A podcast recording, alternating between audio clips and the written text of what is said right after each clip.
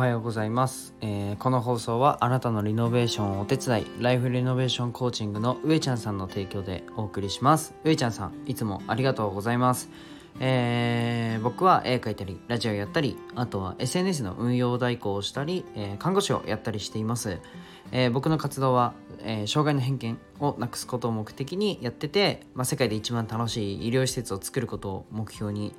え日々ね努力しております。そのね努力の背景を、ま、話したりしています。で今日のテーマは、ま、表現についてえ話していこうと思うんですけど、まあ、何かね、うんと、ダンスだったり歌だったりうん作品だったりまあこのラジオもそうですよね。作品ですよね一つの。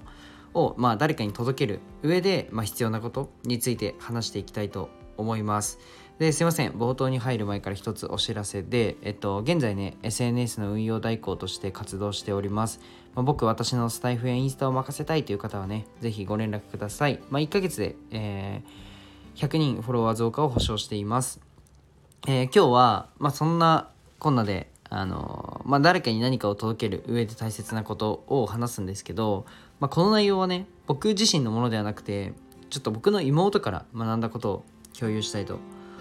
思います。まあ、今日の内容は、うんまあ、先ほど言った絵を描いたりね、歌を歌ったり、ダンスをしたり、まあ、いわゆる、ま表現活動をしている人は、ま絶対に最後まで聞いてほしいし、それ以外の人も最後まで聞いてください。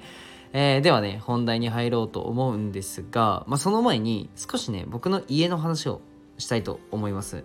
まちょっと親離婚してて、うんと3人暮らしをかれこれ5、6年してるんですけど、ま母親が女手一つで育ってくれて、たごく普通の家族ですいや普通よりもかなり苦労した家族です えなので、うんと、僕たち兄弟は、まあ、母親には頭が上がらないんですけど、うんと、離婚によって得たものはもうたくさんあって、まあ、こんなことを言うとねちょっと批判が起きそうですが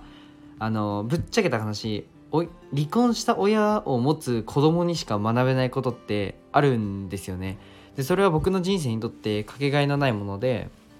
うんともう一回両親と共に過ごしていた日々に戻ったとしたらもう親に頭を下げてでも離婚をしてほしいです。えっていうのも両方大好きですよ。えー、っと親を思うそんなことは言えないです。でお父さんもお母さんも大好きなんですけど、えっと、あまりにもそれに離婚によって学べたことが多すぎて、えっと、僕にとってすごいメリットが勝っちゃったってやつですね。まあ申し訳ないですけどこれは本音です。で自分の成長だけを見るともうそれくらいまあ、親の離婚は僕にとって成長できるきっかけであり、まあ、今のエネルギーなんですよね。うん、でこんなところで言うのは、まあ、本当大間違いだと思うんですけど、まあ、母親を守らないといけない使命感妹を守らないという守らなきゃいけないという使命感はかなり僕の背中を押してくれてます。でね嫌味でも何でもなくて本気でもう両親好きなんですよ感謝してるんですよ。うん、でこんなにも強くしてくれて本当にありがとうと毎日思ってます。とまあね、まあ、離婚にもメリットがあるという話は、まあ、ちょっとおいおいするとして、えっと、その中でもねうんとかなり良かったことは、まあ、兄弟の絆がもう異常に深まったってことなんですよ。まあ多分一緒に住んでても多分仲いいと思うんですけど、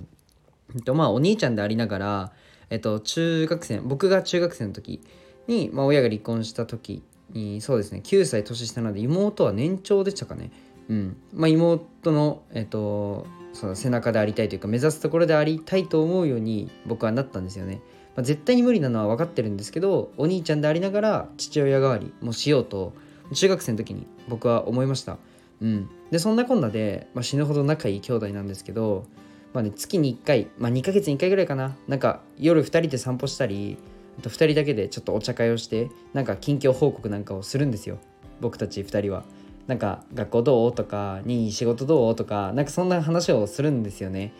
まあそこで、えっと、妹とのちょっとこの間ね2人でお茶した時の、えー、テーマがなんか優しいとは何かって話したんですよ。うん。優しいって何？ちょっと定義づけようぜみたいな話になって、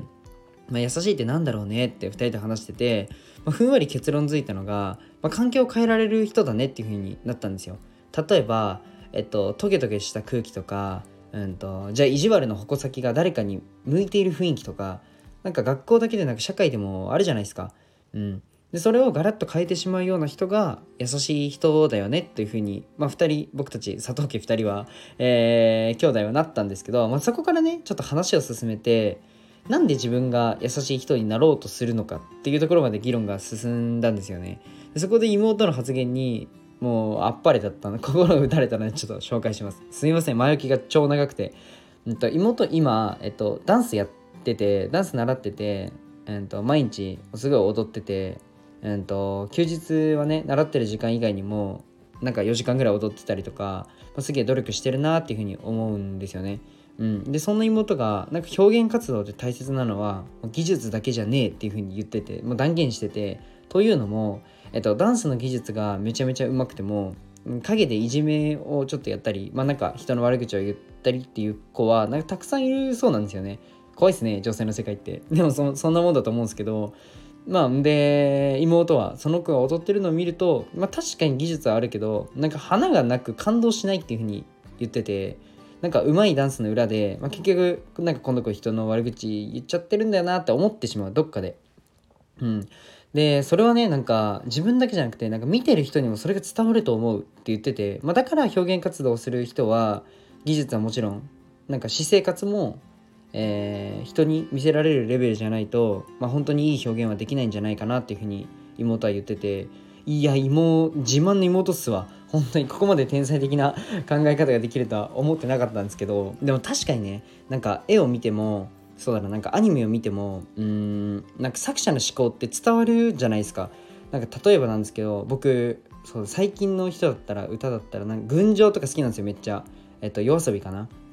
群青とか超好きでなんかその多分音そのアーティストとしてその歌を歌う一本でその好きなこと一本で食って食ってめちゃくちゃ大変じゃないですか。なんかそれを歌詞にしてるっていうのがあって多分自分のなんだろうなその生い立ちとか自分の思いとかそういうのが伝わるんですよね作品って。うん、でその根本から考えて、まあ、努力できている、えー、中1のね妹があの本当になんか女の子がいる中1の、まあ、なんかそういうのを根本的から考えてなんか努力できてる中1の女の子がいるっていうのがもう悔しくて まあなんか誇らしくてだか自分もね根本から見直して努力し続けたいなっていうふうに思いましたなんか僕結構なんかがもう努力しようぜみたいな なんか寝ないで頑張ろうみたいななんだろうなうん本当走るだけの人みたいな感じだったのでちょっと根本から見直して、まあ、それ以外のまあ僕も絵描いたりやっぱこうやってね、うん、とラジオを通して話したりするのでなんかこうやってちゃんと振り返って根本を見直す機会っていうのが必要なんだなっていうふうに思いました。で今日はここまでにしたいと思います。最後まで聞いてくれてありがとうございました。じゃあバイバイ。